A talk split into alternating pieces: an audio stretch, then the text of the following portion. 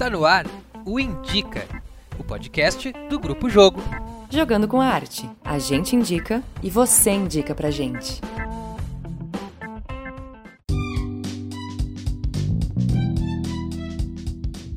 Olá, começamos mais um Indica, esse podcast do Grupo Jogo. Eu sou a Louise Pirozan, eu sou jornalista, eu sou atriz e diretora teatral. Eu sou Lucas Simas, eu sou diretor teatral, sou professor de teatro, light designer e eu gosto de jogar muito videogame também. Hoje a gente vai falar sobre o tema que é qual o limite da arte?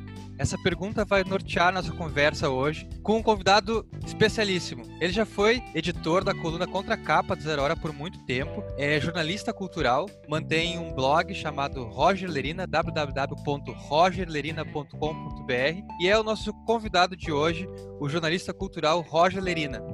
Oi, Roger. Oi, Luiz e oi, Lucas. Tudo bem? Obrigado bem? pelo Seja convite. muito bem-vindo. Que bom, que bom. Fiquei feliz com, com o convite. Estimulante estar debatendo essas ideias tão, tão interessantes e com um projeto, um projeto novo que chega com, com, com vigor e, e falando dessas coisas que nos mobilizam, trazendo esses assuntos é, bacanas na baila. E fico bem feliz de estar aqui para a gente bater esse papo. Que bom, seja muito bem-vindo, Roger. Então, contextualizando um pouco o nosso tema. Esse tema foi indicado para gente pela nossa ouvinte Cristina Gavazzoni. E ela é. Só para elucidar, a Cristina ela é pós-doutora em física. Então, ela não é uma pessoa do mundo das artes, mas ela se interessa muito pelo tema. E a pergunta dela é um pouco relativa a quais são os limites das artes. Por que, que algumas coisas são consideradas arte e outras não? Ou manifestações culturais, ou são assumidas e abraçadas como uma, uma manifestação artística e outras coisas não, né?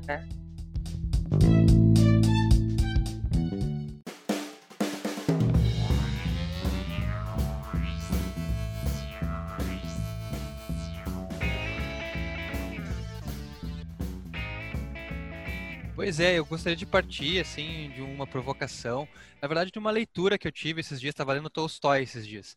Uh, e aí, quando caiu esse tema, me lembrou uma parte que ele fala que a arte ela é uma comunhão. E aí eu fico pensando que tipo de comunhão é essa quando a gente está falando sobre os limites das artes, né? Uma reflexão que me veio foi a questão que se tem muito nas artes, assim, que é uma ideia de arte central e uma arte periférica, ou seja, uma arte que se faz em grandes centros, por exemplo, o centro de Porto Alegre ou São Paulo, e é a arte que é feita nas periferias desses grandes centros, assim. É, é curioso uh, essa essa colocação da, da Cristina, que é não por acaso pós-doutora em física, porque não, não a conheço pessoalmente, mas uh, achei que, que, tem muito a ver, talvez, com a, com, com a trajetória intelectual e profissional dela, esse tipo de, de preocupação, porque, afinal, nas ciências exatas, né, como é o caso né, da, física, ciências que, que utilizam uh, pressupostos a partir de experimentação, validação e, e uma série de, de, uh, de etapas para que algo seja considerado como uh, válido ou não válido, ou algo possa ser definido um, conceito, uh, ele é aceitável, ele é comprovável, portanto ele é científico, ou não, ele é descartável porque ele não preenche essas uh, essas etapas todas. isso é uma preocupação que que não não é a mesma no, no, no, campo das ciências humanas e muito menos no campo da criação da arte. Né? Então, são, são universos uh, diferentes. Mas, ao mesmo tempo, a gente pode, sim, sem dúvida, traçar paralelos. Eu estava pensando nisso enquanto, uh, em, enquanto vocês faziam essa uh, apresentação, de que, de alguma maneira, sim, a arte, para ser compreendida como, como arte, ser aceita socialmente como um produto artístico, o artista também, dentro da sua posição, ele passa por etapas de validação. Elas podem ser, é, e certamente são arbitrárias, são subjetivas, são de outra ordem, totalmente diferente da, das ciências, das ciências exatas, outros campos do conhecimento, mas sem dúvida é uma, uma, ah, uma hierarquia de, de validações. Eu acho interessante essa interpretação que o Lucas trouxe uh, do, do, que vem a ser arte. É uma das dezenas de definições que se pode fazer uh, da arte. Ele trouxe Tolstói. Curiosamente, eu estou lendo Tolstói também. Estou lendo Ana Karenina. Não sei se é isso que está lendo. Uh, mas então essa ideia de que é uma de que é uma comunhão e que por, pressupõe que haja uma, uma, algum nível de, de consenso em torno do que vem a ser, entre as pessoas, do que vem a ser arte ou não, isso não é arte. Mas é um campo que, que desde o, eh, pelo menos de meados do século, finais do século XIX, eh, essa, esse campo de, de, questionamento do ponto de vista da estética, né, da filosofia da arte, da estética, da crítica de arte, vem se cada vez mais se dilatando e ficando mais indistinto o limite entre o que vem a ser e o que não vem a ser arte, e, e, e, as vanguardas históricas do começo do século XX, por exemplo, uh, fizeram o rompimento ao, de, total, total ao, ao uh, dizer que a arte é tudo que eu, artista, um artista né, que se autodeclara artista também, ele não precisa uh, necessariamente ter o aval de qualquer instância, para ser artista, ele pode dizer eu sou artista, e arte é tudo aquilo que eu digo que é arte, isso no limite, né? Na, no paroxismo desse conceito de uh, independência da arte, de um certo sistema uh, de, de, aceitação cultural, social e econômica. Mas a gente sabe que, que uh, essa, esse conceito ele até pode existir, ser defendido mas ele, no mínimo, coexiste com outras formas de reconhecimento de legitimidade né, do, do, do, que vem a ser arte. E aí a gente, de novo, vai ao encontro da, dessa, desse exemplo que o Lucas falou, do que né, essas esferas tá, de, de, de circuitos de arte, que tem um circuito mais central, mais uh, uh, metropolitano, digamos assim, e tem as periferias, tem os, os circuitos, os lugares, as regiões e os artistas que não fazem parte dessas uh, desses anéis mais concêntricos onde estão uh, onde se encontram os, os, principais produtos culturais mais populares, os que têm mais representatividade do ponto de vista econômico, de reconhecimento social. Uh, e a questão que a gente coloca é esses esses uh, uh, circuitos ditos periféricos, eles são menos artísticos, menos relevantes, menos potentes do que os canônicos, do que aqueles que são consagrados, reconhecidos mundialmente ou, ou, ou, de uma forma muito mais ampla do que esses que não fazem parte desse, desse mainstream? Eu acho que não. E aí a gente acaba entrando numa, numa questão que muitos podem ver como paralisante ou de colocar essa essa dúvida do que é arte do que não é arte numa jogando numa num vale tudo indistinto e meio caótico muitos podem ver como isso muitos veem na verdade e, e é fonte de muito preconceito e, e de muita uh, subestimação e rechaço mesmo para com o universo artístico, uh, essa falta de uh, paradigmas universais estáticos, sedimentados e que sejam né, universalmente aceitos. Não, o campo da arte é movediço, e é, eu falo da arte em geral, qualquer manifestação artística. ele é fluido, ele é contraditório, ele não é uma ciência exata ele não pode, ele não admite uh, marcos que sejam muito cristalinos, cristalizados. Né? Então ele, ele eventualmente se molda uh, circunstancialmente por algum motivo a um determinado, né, uma determinada conformação que vai atender a um, a um zeitgeist, né, um ar do tempo, a uma determinada cultura, uma circunstância histórica, econômica, política, etc. Mas ele transborda, ele vaza muito rapidamente desse molde. A tendência dele é ser, enquanto conceito, a arte, enquanto conceito, a meu ver, é algo muito mais amorfo, amorfo e, e, e não delimitável. Então, a resposta do que é arte, para mim, é uma questão aberta desde sempre. E daí me lembrou também essas questões uh, de periferia e periférica, né, das artes periféricas e dessas quebras de paradigma e que eu acho que vai para um lugar também de preconceito, preconceito sobre as artes periféricas, justamente a história do próprio samba e do próprio carnaval no Brasil, né? Pensar que o carnaval era proibido que as rodas de samba não eram permitidas e que as pessoas tinham que ir para dentro das casas fazer roda de samba, né? O samba surgiu na casa da tia Ciata, se eu não me engano.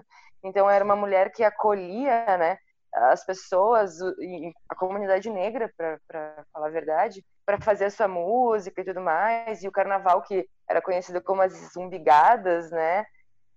Isso era proibido. E hoje é a maior manifestação artística popular do Brasil, a maior festa do mundo, né? Então, mas é um, um processo, né? Um processo de afirmação do próprio movimento, da própria manifestação da nossa cultura. Eu não sei, mas fico me perguntando quando que, que né, o carnaval foi reconhecido. Ele só foi reconhecido quando as pessoas eh, brancas da burguesia começaram a fazer o seu próprio carnaval se a gente for pensar nessa questão da arte central e da arte periférica, parte muito de um lugar de preconceito, de racismo e tudo mais, até se aceitar uma, uma manifestação artística da periferia como legítima. Isso é um problema, né? Na verdade, é, é meio horrível, assim, né?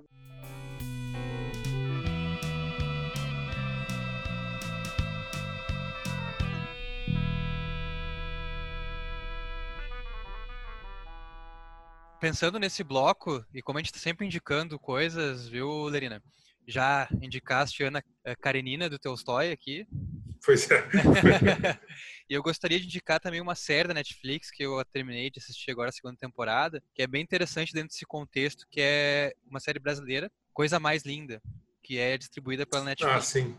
Mas uma coisa que também me tocou muito nessa reflexão que vocês estavam falando sobre ponto de vista na né, incorporação, tipo acolhimento de uma determinada grupo da sociedade ou de um determinado tempo, porque aí me vem um pouco também essa discussão que tem muito nas artes, principalmente nas cênicas, dança, teatro e nas visuais, uh, na música, em shows alguns também, que é a questão do corpo nu, que uhum. ao longo dos, do tempo, ao longo das épocas, nas artes, ele já foi tratado de várias maneiras, várias formas, né? Uh, acredito eu que a partir da revolução industrial e da era moderna, assim, essa ressignificação do corpo uh, sexualizado e mais hipersexualizado às vezes e também moral, assim, uma moral forte em cima de obras que utilizam o corpo nu, né? Seja na escultura, na pintura, na performance. E aí eu deixei aberto o que, que vocês pensam sobre essa. Como é que vocês veem, quando a gente está falando de qual é o limite da arte, essa a questão do trabalho do nu nas artes, do corpo nu? Hoje a gente está lidando de uma forma um pouco conservadora, né? Com esse tipo de trabalho, com o NU, porque eu acho que também a crítica ela acompanha o momento social político que a gente está vivendo, né? A crítica em relação à arte. Não, sem é. dúvida, o, o, o momento de, de conservadorismo que a gente vive sobre todos os aspectos, também nos costumes, e não apenas no Brasil, muitos países do mundo estão vivendo também um conservadorismo não apenas econômico e político, mas também um conservadorismo do ponto de vista uh, dos costumes, da moral, com, com um viés uh, religioso, muitas vezes, né, repressor. O, o, corpo assume cada vez mais uma potência de, de fala, de discurso, uh, cada vez mais incontornável e, e, e eloquente. Né? Eu acho que o corpo humano sempre foi um tema, um tema das artes, mas é, ele mais que nunca ele é um corpo político agora de, de uma maneira absolutamente contundente.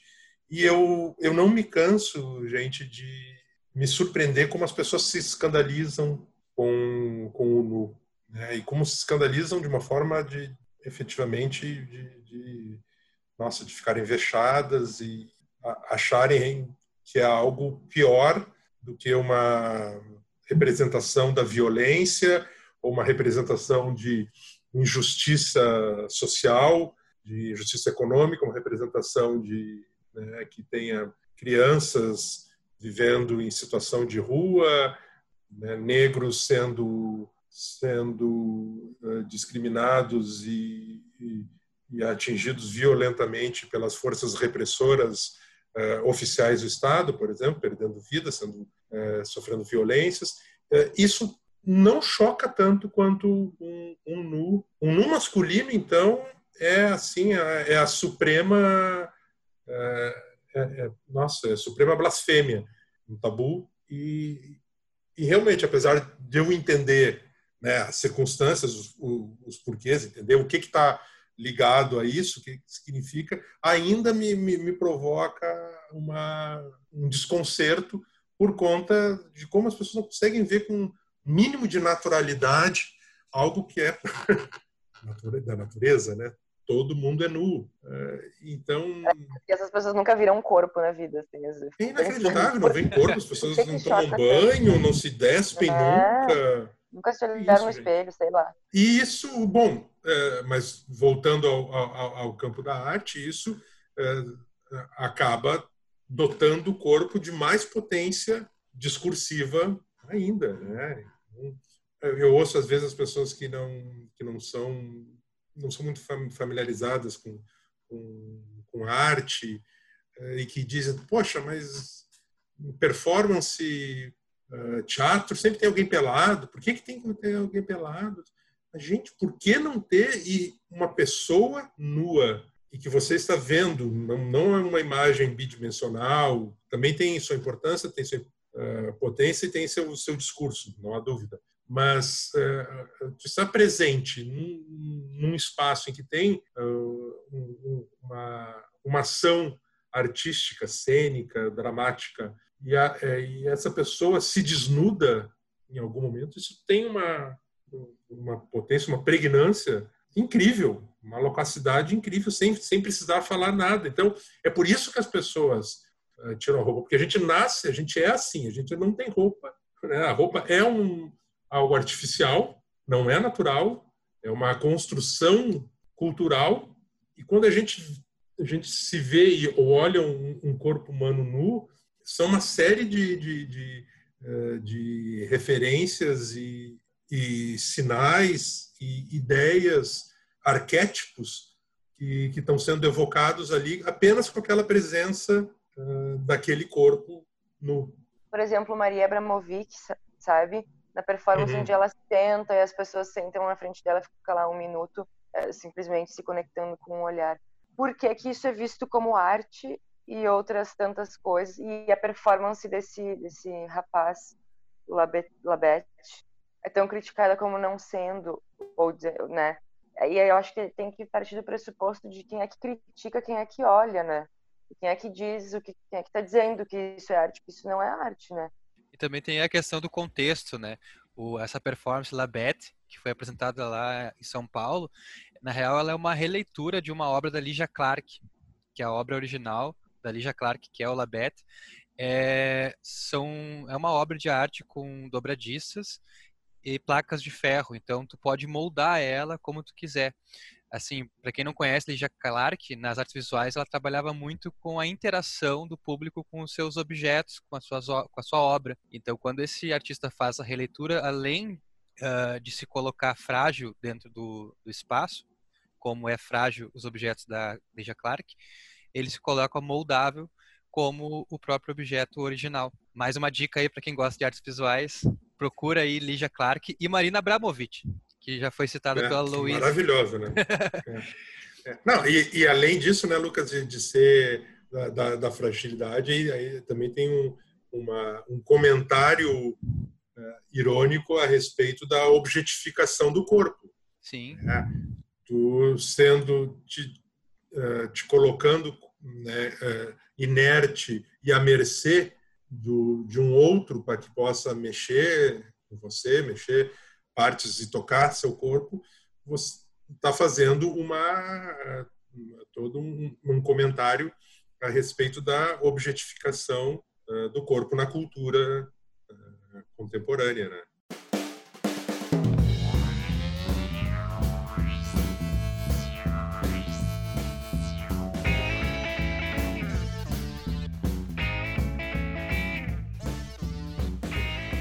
E aí, puxando essa questão que tu colocaste, Lina, sobre obras que trabalham com violência, obras que talvez choquem as pessoas. A Louise também citou a Marina Abramovic, que ela trabalha muito com a questão do limite do choque, ou seja, ela coloca o corpo dela em limite, em choque, com o gelo, com o fogo, com questões elementares ou não, com perigo, mas ela também leva a sensação, o público, a um estado de enfrentamento, né? Isso também me lembra, indo para o cinema, desse último filme do Gaspar Noé, Clima, uhum. que é uhum. incrivelmente violento e tu assiste. Eu não consegui assistir até o fim também, sabe? Tem muito no cinema, né, diretores que se propõem a isso. Assim. É, o Gaspar Noé é um deles. É, tem o clássico, o Funny Games, né, que é a violência gratuita, assim, que é uma discussão, inclusive, uh, sobre essa questão da violência, do choque, de que muitas vezes na arte, dentro dessa crítica do filme, ela é, é banal, assim. A nossa crítica está a partir do nosso gosto e do lugar de onde a gente vem, do nosso contexto. E às vezes, para tu analisar uma obra, tu tem que contextualizar ela. Tem que pensar quem é que está fazendo, de onde vem, o que se propõe. E não simplesmente pensar assim, ah, essa linguagem é intragável para mim, ou essa imagem é inaceitável para mim. Pensar que a tua individualidade é uma coisa e é o que o artista se propõe pode ser outra, né? Para tu entender algo, é, tem como ela te atravessa, se ela te causa estranhamento ou não, e às vezes isso pode ser justamente a proposta daquela obra.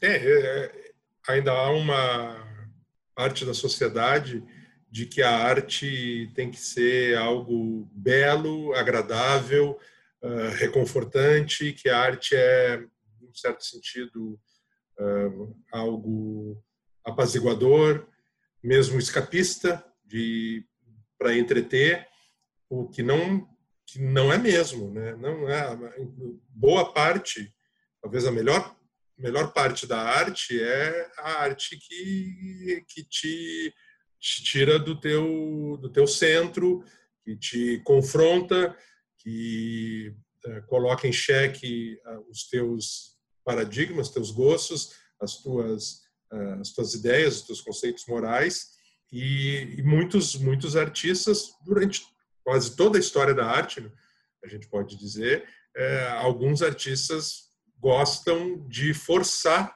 esse uh, esse limite e, e mostrar que, que a arte não é essa esse entretenimento burguês né, feito para consolar e, e, apaziguar os ânimos.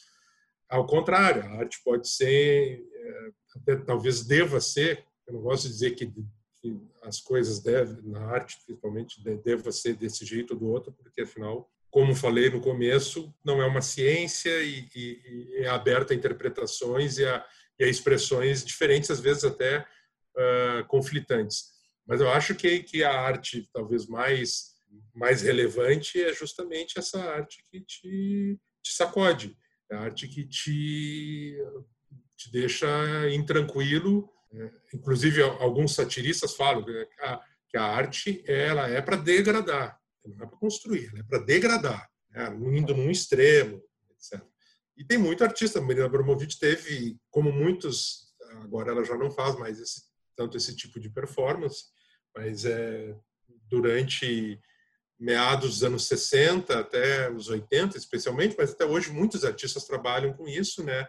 É, essa questão das performances extremas, e, em que é, o, o, corpo desse, desse artista se submete a, a privações ou a, ou a, violências físicas mesmo, que ele se deixa submeter ou se auto-inflige, ou por outra, faz com que é, coloca o, o, os observadores, o público, também numa situação instável e, em alguns casos, até com, com a, um componente de violência com, com esse público.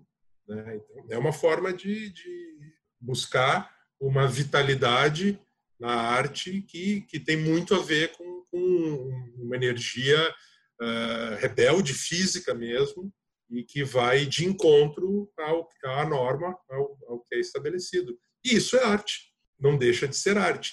É claro, nós teremos os limites, vários que não serão aceitos por todos, talvez né, o, o, limite para mim não seja o mesmo para ti, Luiz, como estava falando agora em outra situação, que não é a respeito do background nosso, né, e que também não vai ser o do Lucas.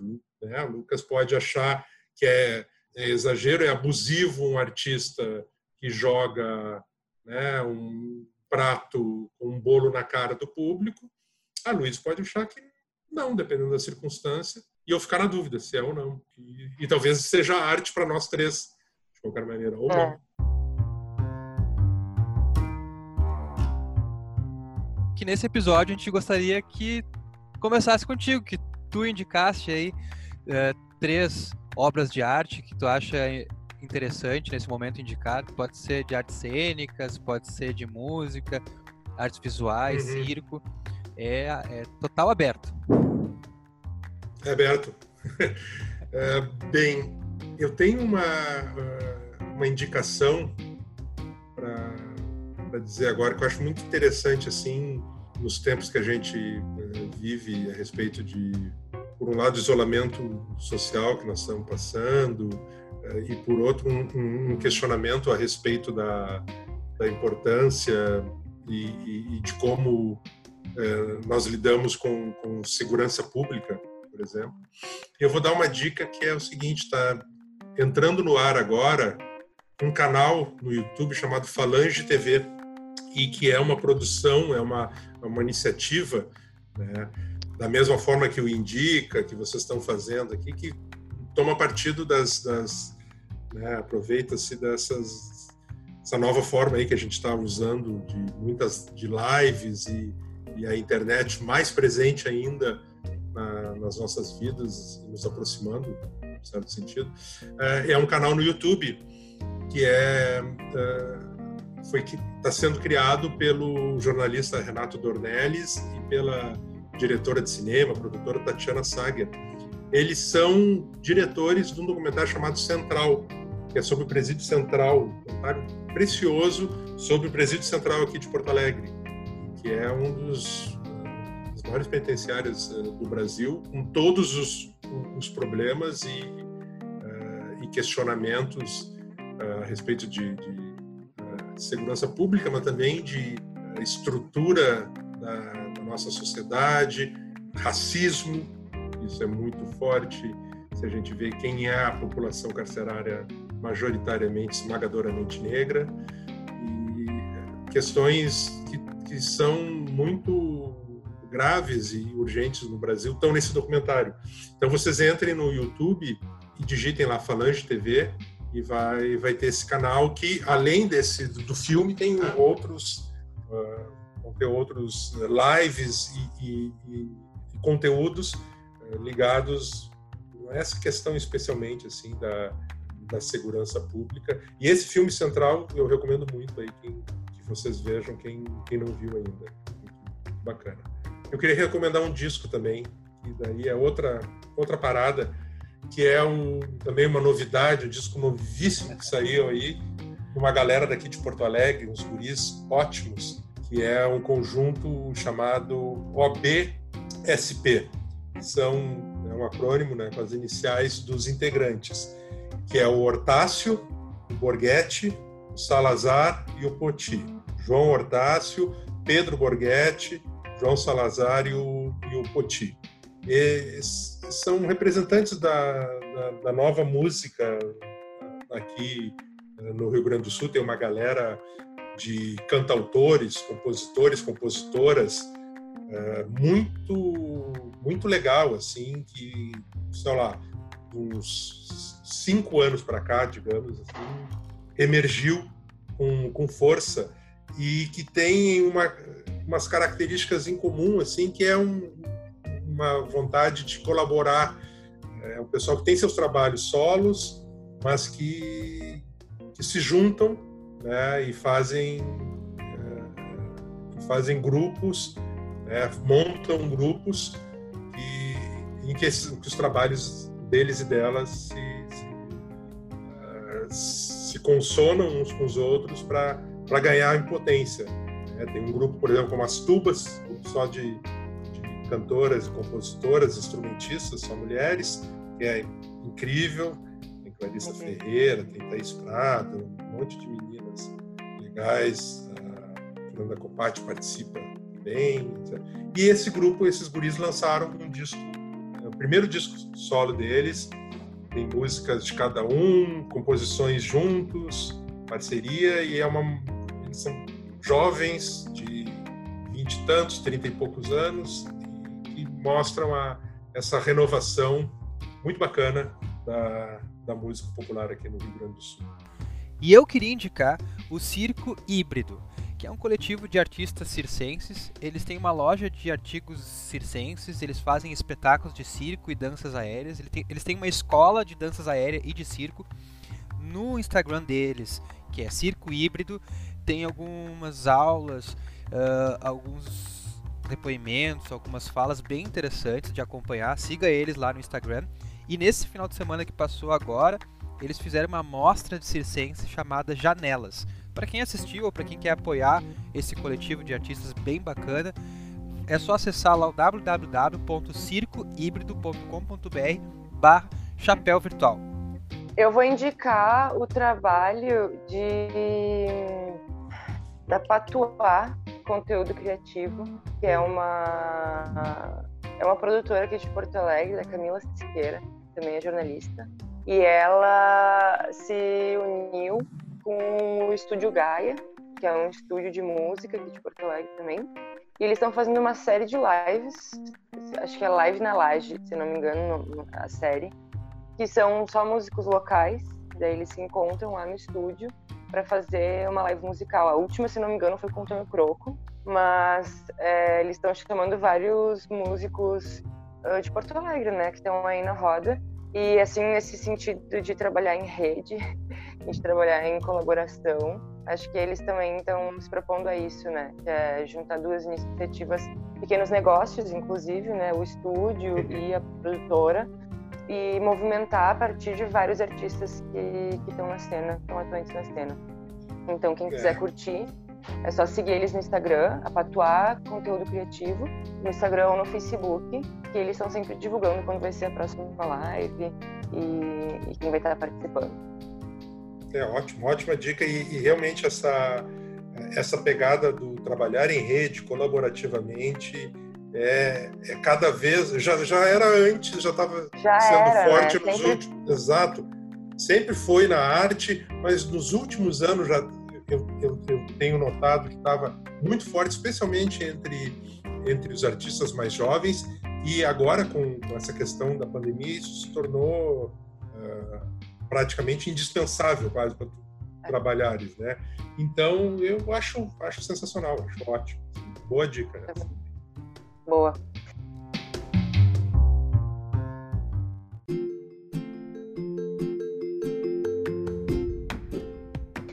Então tá, inclusive, os nossos ouvintes, se quiserem mandar dicas pra gente, não se esqueçam, é só entrar no Instagram do Grupo Jogo, arroba Grupo Jogo, deixar um inbox ali, mandar uma, uma mensagem com as dicas de vocês, com as perguntas, questionamentos, e a gente sempre transforma em pauta desse podcast. E além de nos seguir no Instagram, aproveitem e confiram as nossas, as nossas outras redes sociais, o YouTube do Grupo Jogo, o Facebook, o nosso site, e fiquem ligados a gente sempre traz dicas e temas do universo das artes e da cultura aqui no nosso podcast.